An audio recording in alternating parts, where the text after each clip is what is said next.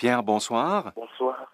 Vous avez une question pour nous sur le Canada ce soir. De quoi s'agit-il? Bon, j'ai voulu vous proposer une question qui, au moins, les Québécois pouvaient connaître les origines de leurs ancêtres français. D'où venaient-ils? De quel terroir venaient-ils? Donc, vous voudriez savoir si les Québécois connaissent leurs ancêtres, s'ils sont capables d'avoir une conversation intelligente pendant plusieurs minutes sur qui sont leurs ancêtres, c'est ça? Oui. Est-ce que vous-même, vous connaissez votre propre généalogie? Est-ce que vous pourriez nous en parler? Oui, vous en parler. Je me souviens encore du film des Racines. Moi, je peux vous dire ça. Les ancêtres sont venus du Cameroun. Ils sont entrés au Congo-Brazzaville et ils ont traversé les fleuves. Et après, ils sont arrivés dans une région des forêts. Et quand ils sont arrivés dans cette région des forêts, c'est alors que ils ont eu l'idée de s'y installer. C'est de là d'où vient l'origine même de ma tribu, Bayombe. Ça signifie les gens de la forêt. Bayumbe. Et ils sont demeurés là-bas. Et il y a une grande partie qui est restée du côté du Gabon.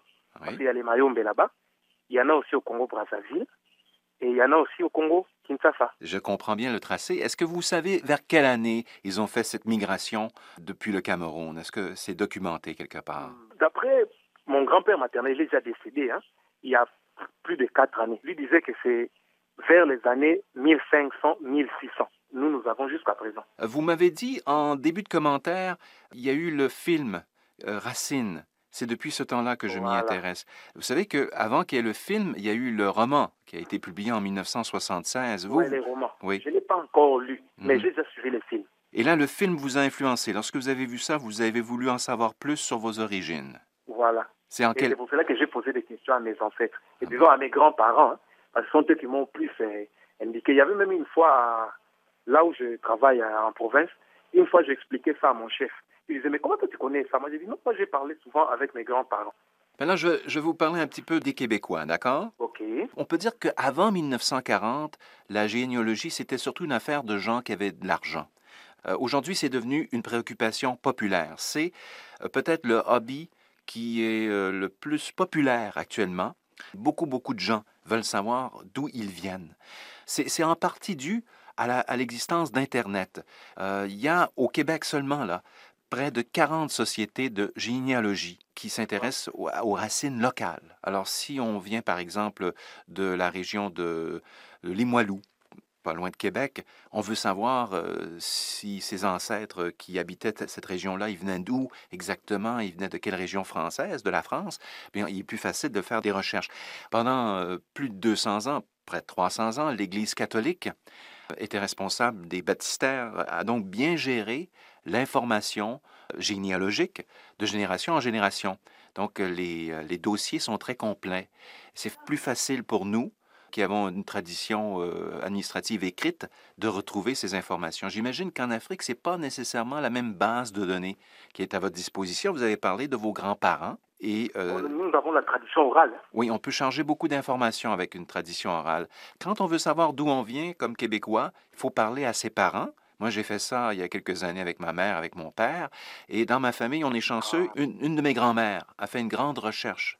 Elle s'est intéressée à tous ces- ceux qui l'ont précédé, ceux qui étaient encore vivants. Elle posait des questions.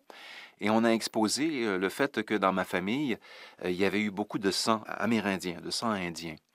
Euh, beaucoup plus que ce qu'on osait reconnaître, parce que beaucoup de gens n'aiment pas reconnaître euh, leurs origines euh, amérindiennes. C'est pas toujours associé à la fierté, hein, ce genre de- d'an- d'antécédents, si on veut.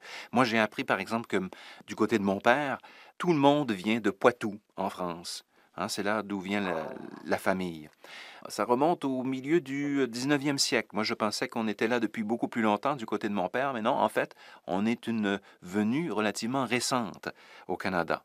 Il y a la Société généalogique canadienne-française qui existe, qui est peut-être une des plus importantes actuellement euh, pour les Québécois euh, qui veulent en savoir plus sur leurs antécédents. Euh, mais c'est pas l'internet, c'est pas euh, les sociétés généalogiques qui sont le point de départ. Encore une fois, c'est ce que vous me mentionnez euh, vous, c'est le questionnement de ses parents, de ses grands-parents, de- des membres de sa famille. Ce qui facilite la tâche des Québécois, et je pense que c'est très différent chez vous, c'est que chez nous, un Québécois sur 20 portait, par exemple, euh, au début des années 80, lorsqu'on a vraiment senti l'essor de la généalogie comme hobby, Un Canadien sur 20 portait à ce moment-là le nom de famille Tremblay, Gagnon, Côté, Roy, Bouchard, Fortin, Lavoie, Gagné, Morin ou Gauthier. Ça facilite les recherches pour tout le monde. Donc, il y a des sociétés généalogiques qui s'intéressent qu'à certains noms de famille. Et comme euh, on vient d'un petit groupe de colons français à l'origine, ça facilite les, recherches. Le Québec est un paradis pour ceux qui veulent euh, connaître euh, leur généalogie. Mais dans votre monde à vous, les noms de famille, il y en a qui sont communs, mais c'est très, très varié, j'imagine. Vous allez remarquer que chez nous, vous allez voir les mêmes noms des familles se retrouvent encore euh, au Congo-Brazzaville, par exemple. Je peux vous raconter une histoire. Dernièrement, papa, mon père, me racontait, c'était un retraité, hein, mm -hmm. retraité de l'État.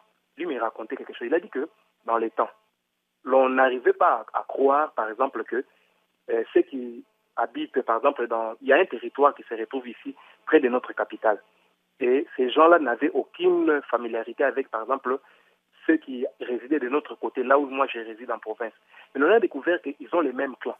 Ma mère, elle est d'un clan qui se retrouve à plus de 500 km de là où elle est née.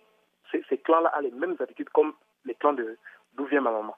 Très étonnant. Ça veut dire quoi, ça, les mêmes habitudes? C'est-à-dire ils ont, ils ont, les mêmes habitudes de, de coutumes, d'habillement, de, de, mmh. manger. Et vous retrouvez ces mêmes clans en Angola. Ça montre que la nomadicité, c'est un phénomène euh, voilà. courant, euh, en tout cas dans votre région, hein, pour, ce qui a trait à votre famille. C'est ce que vous pouvez en conclure.